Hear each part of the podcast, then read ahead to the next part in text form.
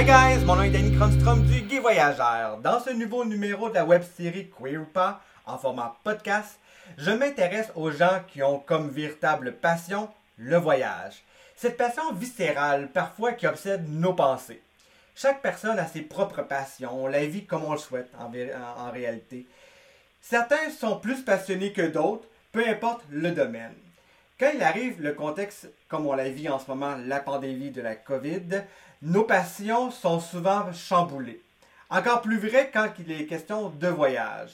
Pour en parler, j'accueille Martin Théberge, chanteur-interprète, qui a renoué dernièrement avec la musique en lançant son nouveau single Tous les cris des SOS, popularisé par Marie-Denise Pelletier.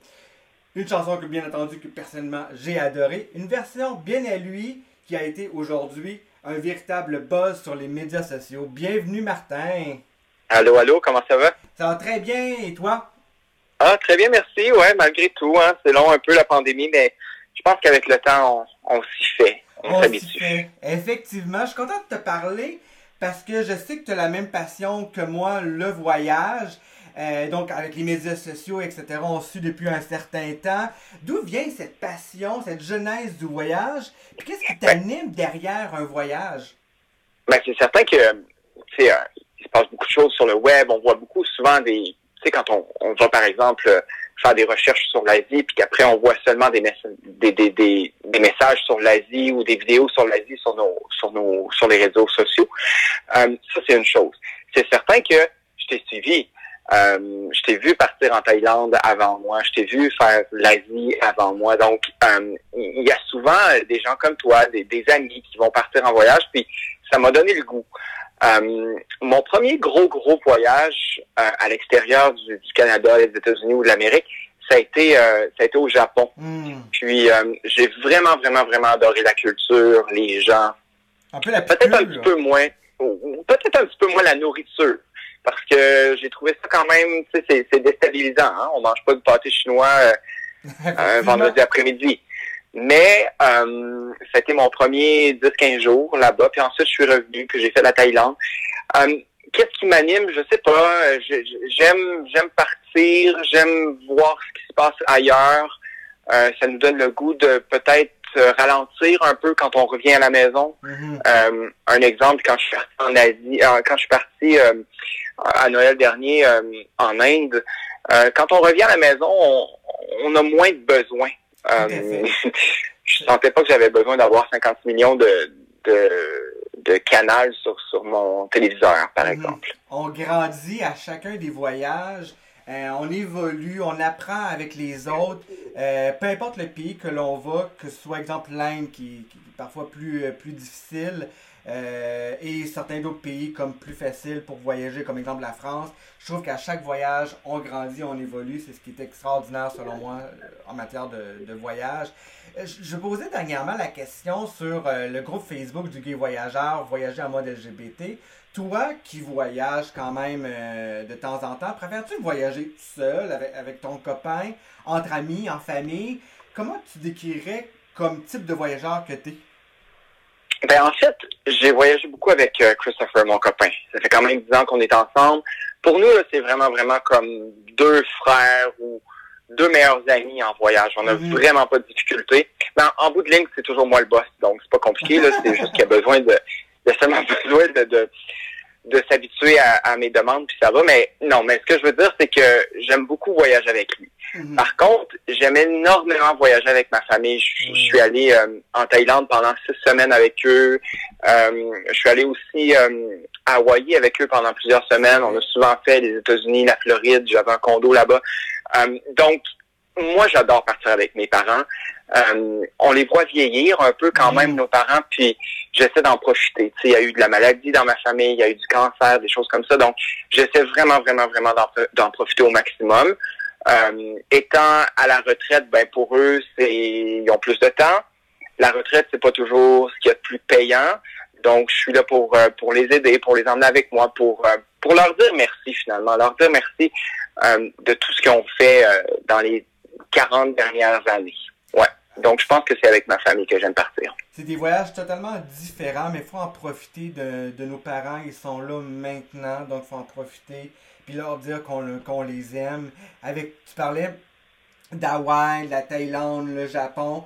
Tu as un bagage incroyable en matière de voyage. C'est une passion. Le voyage permet à la découverte, connaître de nouvelles cultures, rencontrer des gens aussi avec leur parcours, leur histoire, avec tout ton bagage que tu as vécu. Quels sont tes pays préférés que tu as visités? Moi, je pense que c'est la Thaïlande. Ça revient tout le temps, tout le temps, tout le temps sur le, sur le top list de mes voyages. Euh, pourquoi? Parce que, puis, puis en Thaïlande, euh, moi, j'aime beaucoup euh, le sud, oui. Phuket. Il y a des gens qui vont me dire, oh non, moi, je ne vais pas là, c'est trop touristique. Ben, c'est touristique, oui. Pardon? Il y a des coins cachés à... Ben, exactement. Moi, là, quand je vais à, à je suis dans un coin caché. Premièrement, je loue une maison en montagne avec une vue incroyable sur la mer. Euh, juste descendre la montagne, ça prend 15 minutes en voiture. Donc, euh, tu sais, les routes sont, sont quand même, c'est quelque chose là-bas.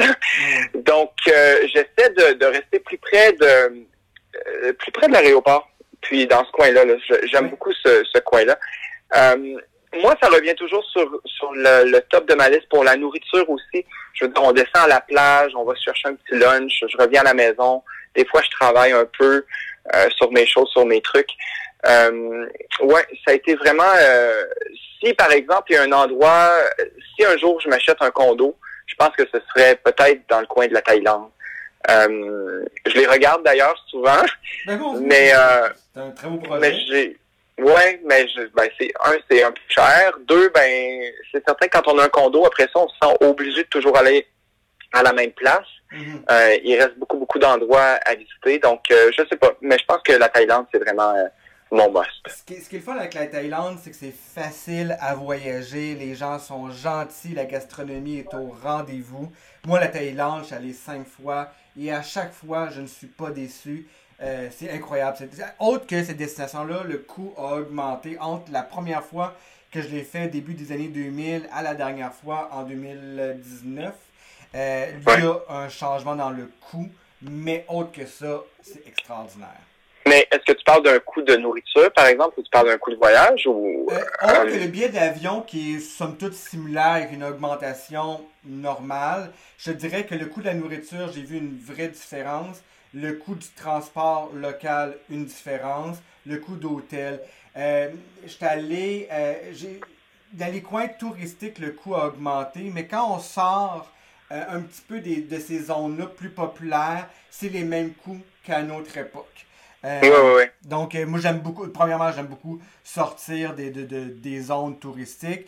J'aime découvrir le hors sentier battu. Pour moi, c'est ça, un voyage plutôt. Oui, tu visiter le Paris, forcément, la Tour Eiffel s'inscrit. Mais j'aime sortir des lieux, bien entendu. Oui, mm-hmm. oui. Non, je comprends. Tu as visité l'Amérique comme tu as fait mention, l'Europe, l'Asie.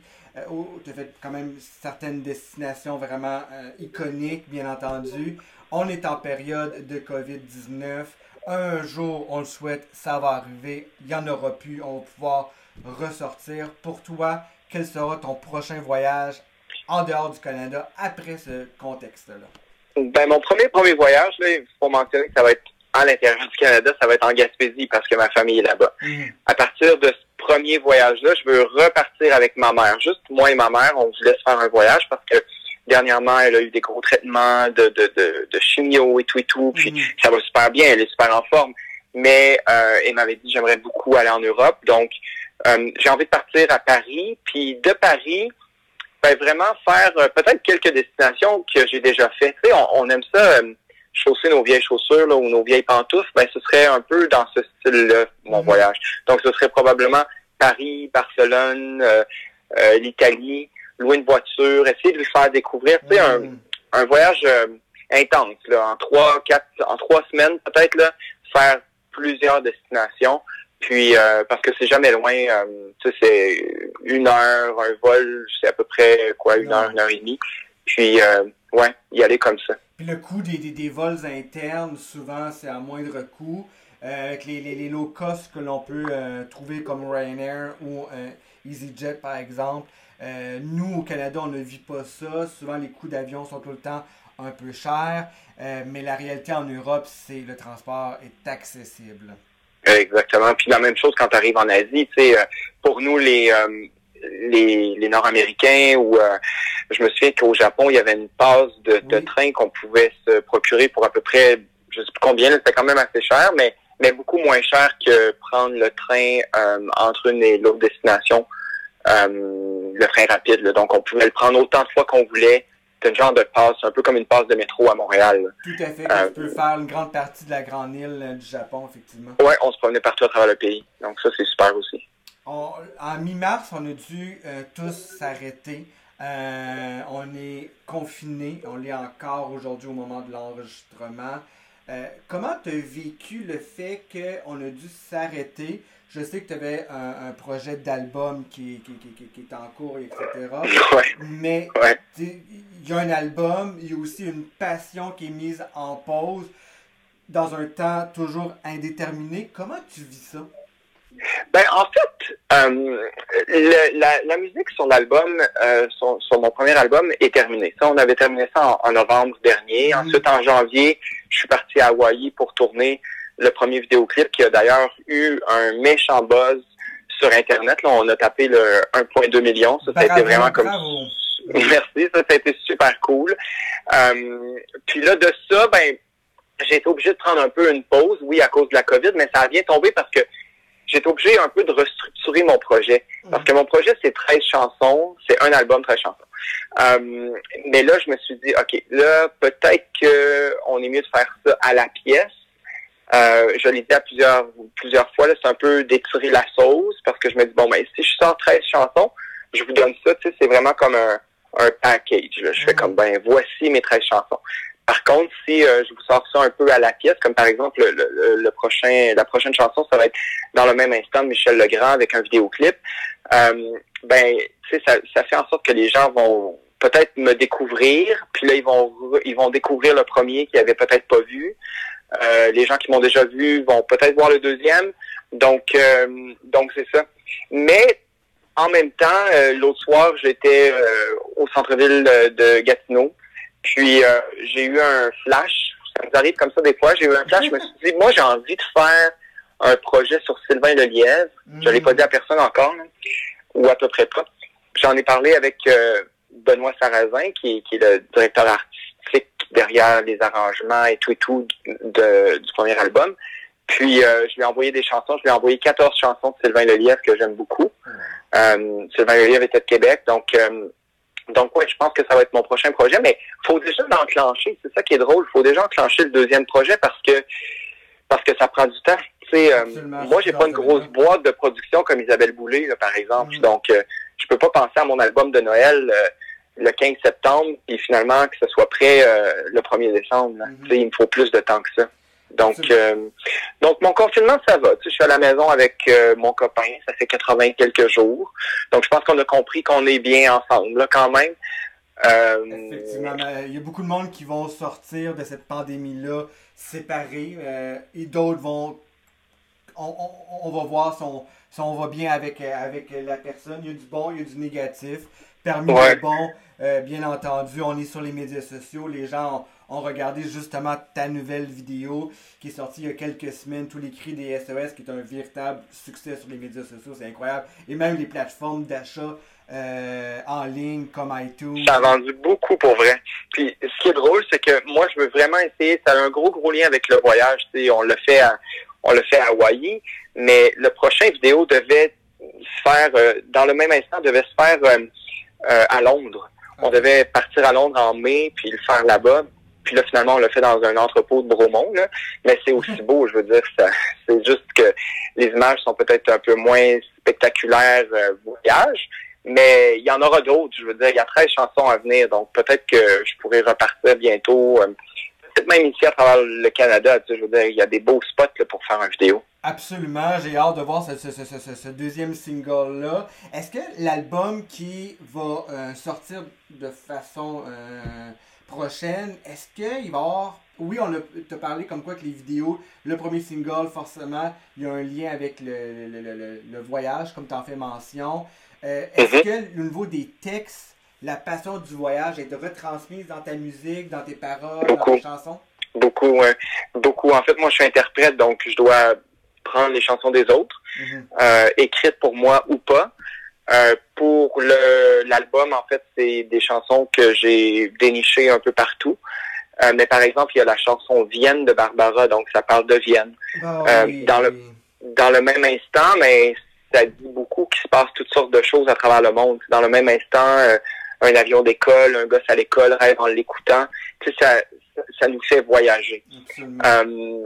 Donc oui, les enfants malades euh, ou les, les, les malades ou pas, là, je veux dire les enfants du Vietnam, par exemple, de Sapa au Vietnam, qui ont Mhm. pratiquement rien. Ben, je pense beaucoup à eux quand je chante euh, la chanson Si Dieu existait Mhm. et non pas Et si Dieu, euh, Dieu existe là, de Ouais. de, de j'ai oublié son nom, mais euh, ça va me revenir. Mais ouais, c'est ça. Donc, qui a été écrite par Joe Bocan. Donc vraiment une chanson qui a, qui pas été qui a pas été qui est inédite finalement. Mhm. On l'a pas jamais entendue à nulle part, mais ça va être une belle chanson que je vais que je vais éventuellement vous proposer. Puis ouais, je pense qu'il y a beaucoup beaucoup beaucoup la passion du voyage euh, à travers euh, mes chansons. J'ai hâte d'entendre ce- ce- ce- ce- cet album, cet album qui va sortir euh, prochainement. Merci beaucoup Martin de nous avoir transmis cette passion du voyage. Si on souhaite télécharger le premier extrait de la nouvelle chanson Tous les cris des SOS, à quel endroit qu'on peut la télécharger ou la prendre à l'écouter? Ben en fait, on peut la télécharger sur les plateformes, par exemple euh, iTunes, si Mhm. vous avez envie d'encourager mon projet, sur Spotify, si vous avez seulement envie de l'écouter gratuitement dans l'auto ou quoi que ce soit, Euh, et également d'aller faire un tour sur ma page euh, YouTube parce que euh, c'est là que je vais placer chacun des vidéoclips éventuellement. Donc euh, ça c'est important d'aller faire un tour parce que le vidéo est vraiment vraiment bien réalisé. Absolument. Puis la boîte de production est vraiment super. C'est Movic, Bruno Labrie, qui était un ancien de Star Academy, qui a maintenant une grosse, grosse boîte de production euh, en vidéo, en publicité. Donc, euh, ouais, c'est d'aller faire un tour sur, euh, sur les médias sociaux aussi. Je crois aussi que que tu parles des médias sociaux, je crois aussi que tu es actif sur, sur Facebook, tu as une fanpage qui a Ben oui, de monde qui te 104 000 fans. C'est fou, hein? Quand même, c'est c'est incroyable. Puis en même temps, ben, on peut te suivre aussi, oui, pour la passion de la musique que tu as, euh, que tu transmets sur, euh, sur les médias sociaux, mais aussi euh, les prochains voyages que tu vas vivre avec seul, avec ton, ta famille, ton conjoint.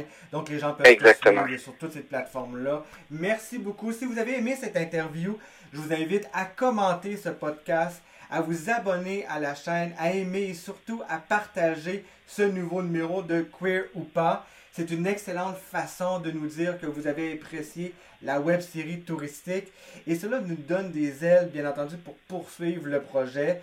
Si vous souhaitez euh, en apprendre un peu plus sur Martin, rendez-vous sur les médias sociaux. Sinon, vous pouvez aussi nous dire euh, vos souhaits d'interview. Donc, on est là pour vous faire découvrir d'autres destinations. Vous pouvez euh, suivre le Gay Voyageur sur son site internet gayvoyageur.com, queer ou pas sur le site internet de queeroupas.com, sur Facebook, Instagram, YouTube et etc. Merci beaucoup Martin, on se retrouve dans un nouveau numéro de Queer ou pas très prochainement.